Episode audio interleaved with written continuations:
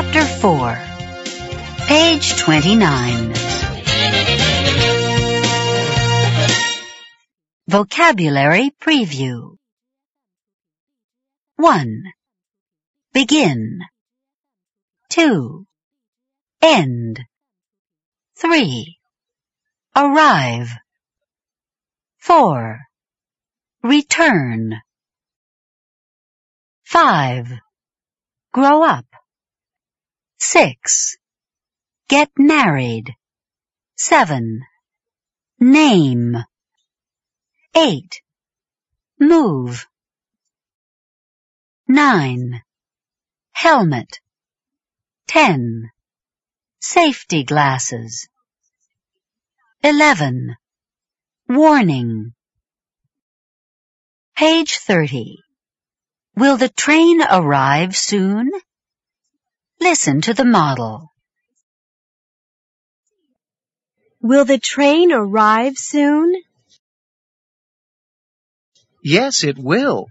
It'll arrive in five minutes. Do exercises 1 through 8. You will hear the correct line after you speak. We'll begin. 1. Will the game begin soon? Yes, it will. It'll begin at seven o'clock. 2. Will Ms. Lopez return soon? Yes, she will. She'll return in an hour. 3. Will you be ready soon? Yes, I will. I'll be ready in a few minutes. 4. Will the guests be here soon? Yes, they will.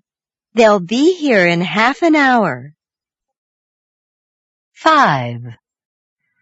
Will your brother get home soon? Yes, he will. He'll get home in a little while. 6. Will you be back soon? Yes, we will. We'll be back in a week. 7. Will the storm end soon? Yes, it will. It'll end in a few hours. 8. Will I get out of the hospital soon? Yes, you will. You'll get out of the hospital in two or three days. Page 31. What do you think? Listen to the model. Do you think it'll rain tomorrow? Maybe it will and maybe it won't. We'll just have to wait and see. Do exercises 1 through 8. You will hear the correct line after you speak. We'll begin. 1. Do you think Mr. Lee will give us a test tomorrow? Maybe he will and maybe he won't. We'll just have to wait and see. 2. Do you think your daughter will get married soon? Maybe she will and maybe she won't. We'll just have to wait and see. 3. Do you think your parents will move to Florida? Maybe they will and maybe they won't. We'll just have to wait and see. 4. Do you think it'll be very cold this winter? Maybe it will and maybe it won't. We'll just have to wait and see. 5. Do you think we'll have to work this weekend? Maybe we will, and maybe we won't. We'll just have to wait and see. 6. Do you think you'll be happy in your new neighborhood? Maybe I will, and maybe I won't. We'll just have to wait and see. 7. Do you think I'll be famous someday? Maybe you will and maybe you won't. We'll just have to wait and see. 8. Do you think there will be many people at the beach tomorrow?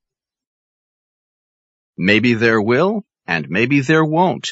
We'll just have to wait and see. Page 32. I can't wait for spring to come. Listen. I'm tired of winter. I'm tired of snow. I'm tired of cold weather. And I'm sick and tired of winter coats and boots. Just think. In a few more weeks, it won't be winter anymore. It'll be spring. The weather won't be cold. It'll be warm. It won't snow anymore. It'll be sunny. I won't have to stay indoors anymore. I'll go outside and play with my friends. We'll ride bicycles and play baseball again. In a few more weeks, our neighborhood won't look sad and gray anymore. The flowers will bloom and the trees will become green again. My family will spend more time outdoors. My father will work in the yard. He'll cut the grass and paint the fence. My mother will work in the yard too. She'll buy new flowers and plant them in the garden. On weekends, we won't just sit in the living room and watch TV. We'll go for walks in the park and we'll have picnics on Sunday afternoons. I can't wait for spring to come. Hurry, spring!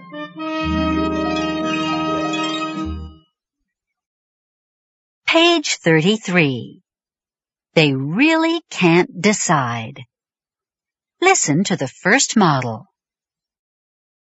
When are you going to clean your apartment? I don't know. I might clean it today, or I might clean it next Saturday. I really can't decide. Listen to the second model. Where are you going to go for your vacation? We don't know. We might go to Mexico, or we might go to Japan. We really can't decide. Page 34. Careful. Listen to the model. Careful! Put on your helmet! I'm sorry. What did you say? Put on your helmet! You might hurt your head. Oh, thanks for the warning. Do exercises 1 through 5. You will hear the correct line after you speak. 1. We'll begin. Careful. Put on your safety glasses. I'm sorry. What did you say? Put on your safety glasses. You might hurt your eyes. Oh, thanks for the warning. 2. We'll begin. Careful! Don't stand there. I'm sorry. What did you say? Don't stand there. You might get hit. Oh, thanks for the warning. 3. You begin. Careful. Watch your step. I'm sorry. What did you say? Watch your step. You might fall. Oh, thanks for the warning. 4. You begin. Careful. Don't touch that machine. I'm sorry. What did you say? Don't touch that machine. You might get hurt. Oh, thanks for the warning. 5. You begin. Careful. Don't touch those wires. I'm sorry. What did you say? Don't touch those wires. You might get a shock. Oh, thanks for the warning. Page 34. How to say it. Asking for repetition. Listen. Careful. Watch your step. I'm sorry. What did you say? Careful. Watch your step. I'm sorry. Could you please repeat that? Careful. Watch your step. I'm sorry. Could you say that again? Page 35. I'm afraid I might drown. Listen to the model. Would you like to go swimming with me? No, I don't think so. Why not? I'm afraid I might drown. Don't worry. You won't drown. Are you sure? I'm positive. Okay. I'll go swimming with you. Do exercises 1 through 8. You will hear the correct line after you speak. 1. We'll begin. Would you like to go skiing with me? No, I don't think so. Why not? I'm afraid I might break my leg. Don't worry. You won't break your leg.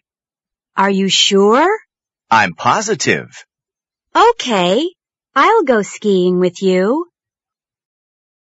2. We'll begin. Would you like to go to the beach with me? No, I don't think so. Why not? I'm afraid I might get a sunburn. Don't worry. You won't get a sunburn. Are you sure? I'm positive. Okay. I'll go to the beach with you. 3. We'll begin. Would you like to go dancing with me? No, I don't think so. Why not? I'm afraid I might step on your feet. Don't worry. You won't step on my feet. Are you sure? I'm positive. Okay. I'll go dancing with you. 4. We'll begin. Would you like to take a walk in the park with me? No, I don't think so. Why not? I'm afraid I might catch a cold. Don't worry. You won't catch a cold. Are you sure? I'm positive. Okay. I'll take a walk in the park with you. 5. We'll begin. Would you like to go to the movies with me? No, I don't think so. Why not? I'm afraid I might fall asleep. Don't worry. You won't fall asleep. Are you sure? I'm positive. Okay. I'll go to the movies with you. 6. You begin. Would you like to go to the company picnic with me? No, I don't think so. Why not? I'm afraid I might have a terrible time. Don't worry. You won't have a terrible time. Are you sure? I'm positive. Okay, I'll go to the company picnic with you. 7. You begin. Would you like to go on the roller coaster with me? No, I don't think so. Why not? I'm afraid I might get sick. Don't worry. You won't get sick. Are you sure? I'm positive. Okay. I'll go on the roller coaster with you. 8. You begin. Would you like to go sailing with me? No, I don't think so. Why not? I'm afraid I might get seasick. Don't worry. You won't get seasick. Are you sure? I'm positive. Okay. I'll go sailing with you. Page 36. Just in case. Listen.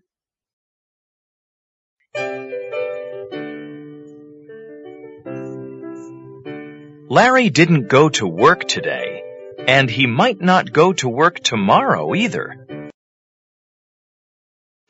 He might see his doctor instead. He's feeling absolutely terrible, and he thinks he might have the flu. Larry isn't positive, but he doesn't want to take any chances. He thinks it might be a good idea for him to see his doctor, just in case. Mrs. Randall didn't go to the office today. And she might not go to the office tomorrow either. She might go to the doctor instead. She feels nauseous every morning, and she thinks she might be pregnant. Mrs. Randall isn't positive, but she doesn't want to take any chances. She thinks it might be a good idea for her to go to the doctor, just in case. Tommy and Julie Harris didn't go to school today. And they might not go to school tomorrow either. They might stay home in bed instead. They have little red spots all over their arms and legs. Mr. and Mrs. Harris think their children might have the measles. They aren't positive, but they don't want to take any chances. They think it might be a good idea for Tommy and Julie to stay home in bed. Just in case.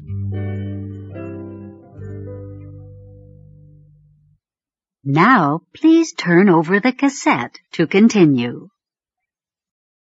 Page 37. Listening. What's the line? Mrs. Harris, from the story on page 36, is calling Tommy and Julie's school.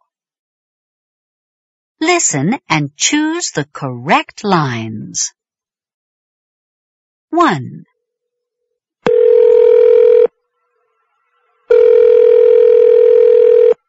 Good morning. Park Elementary School. 2. Yes, Mrs. Harris. What can I do for you? 3. Oh, what's the matter? 4. That's too bad. Are you going to take them to the doctor? 5. Well, I hope Tommy and Julie feel better soon.